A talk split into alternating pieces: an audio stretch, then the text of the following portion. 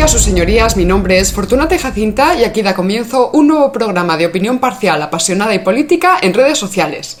Hoy toca España y Rusia 4.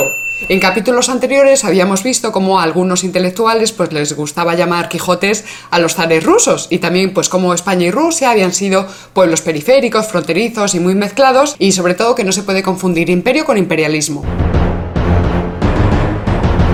Y tampoco se puede identificar a toda forma de gobierno imperial con colonialismo. Y a este respecto se hace mucho lío la Wikipedia, porque como ahora se ha democratizado tanto el conocimiento, pues ya no es importante que los datos estén consensuados y fundamentados por, por especialistas, sino que lo que prima es la opinión general, aunque esté administrada pues por ineptos e ignorantes. Eh, y claro, como es la opinión mayoritaria y la general, pues esa es la que tiene que aparecer en la Wikipedia.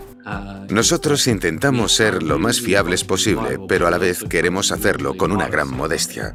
Y entonces tú te metes en la entrada de imperio, imperialismo, colonialismo ahí en la Wikipedia y, aparece todo junto, todo mezclado, ¿sabes ustedes? Y eh, de vez en cuando te avisan, bueno, se parecen, pero no es lo mismo. Pero luego en los análisis, pues te confunden, eh, qué sé yo, el imperio de Alejandro de Macedonia con el imperio colonial belga del siglo XIX, como si efectivamente eh, tuvieran algo que ver. Entonces, pero hombre, mujer, un poquito de rigor, hombre, mujer. Una de las grandes ventajas de nuestro modelo es que hay mucha gente conversando y debatiendo hasta la última palabra de una oración para que esté perfecta, de forma que incluso aquellos que no estén de acuerdo puedan decir, esa frase es correcta. Españoles, el rigor geométrico en mi muro de Facebook ha muerto. Eh, digo en mi muro, no en mi perfil, porque yo soy rigurosa y muy exigente, eh, eh, porque rima con diente y también con serpiente. Pero lo que quería yo señalar con toda esta verborrea, pues es que esta idea de colonia, en el sentido abrasivo en que la entendemos hoy día, pues es un concepto político y social de corte capitalista que empezó a ser utilizado por Francia en torno a 1660, tengo yo por ahí anotado, ¿verdad? Eh, para referirse a sus territorios de ultramar, dejando muy clara la distinción jurídica y social que establecía entre esos territorios de ultramar y, la región europea que se concebía a sí misma como metrópoli, ordenadora, hegemónica y centralizadora de todo el poder. Y los holandeses en las Antillas. Los holandeses y en Indonesia. En Indonesia. y luego todo el final, cuando ya empiezan a liquidar.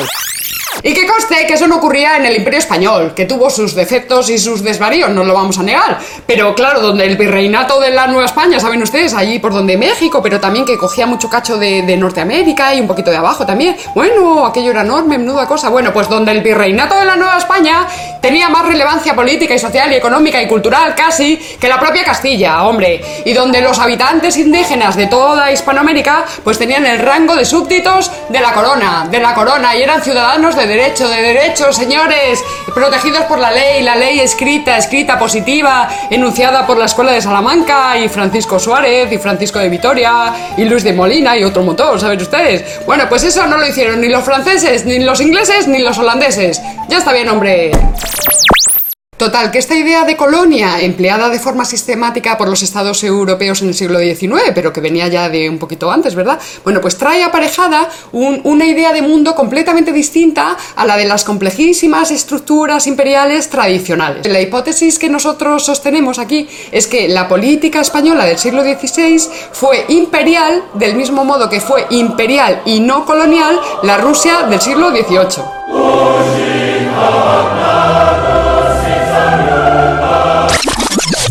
Y según esta premisa, pues el efecto del imperio español sobre los nuevos territorios americanos debió ser antes una hispanización eh, antes que una colonización en el sentido moderno del término. Pues igual que en siglos previos en la península ibérica pues había habido una romanización por lo de los romanos o una germanización por lo de los godos o una islamización por lo de los árabes.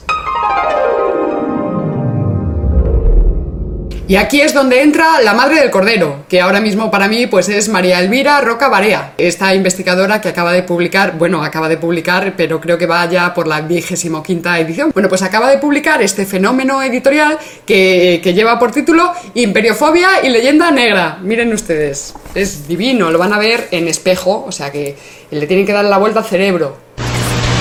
Y este libro tan extraordinario, pues demuestra de una forma bastante solvente, a mi juicio, eh, que a toda política imperial le corresponde una leyenda negra. Es decir, que todo poder hegemónico genera en paralelo y por defecto, pues una propaganda enemiga por parte de, de estos pueblos o sociedades eh, que, que, deben enfrentarse a dicho poder hegemónico. Como decía el otro día Kevin Spacey en House of Cards, pues le decía a su mujer, que es más lista que él, pero todavía no se ha enterado, ¿sabes? Pues le decía, eh, no existe la justicia, solo la conquista. Bueno, pues esta es la manera que tenían estas sociedades que quedaban un poco relegadas o ensombrecidas por estos poderes imperiales de defenderse. Pues eh, con esta propaganda, estos libelos, manipulaciones y, mentirijillas, ¿verdad? O mentiras muy gordas también. ¡Uh!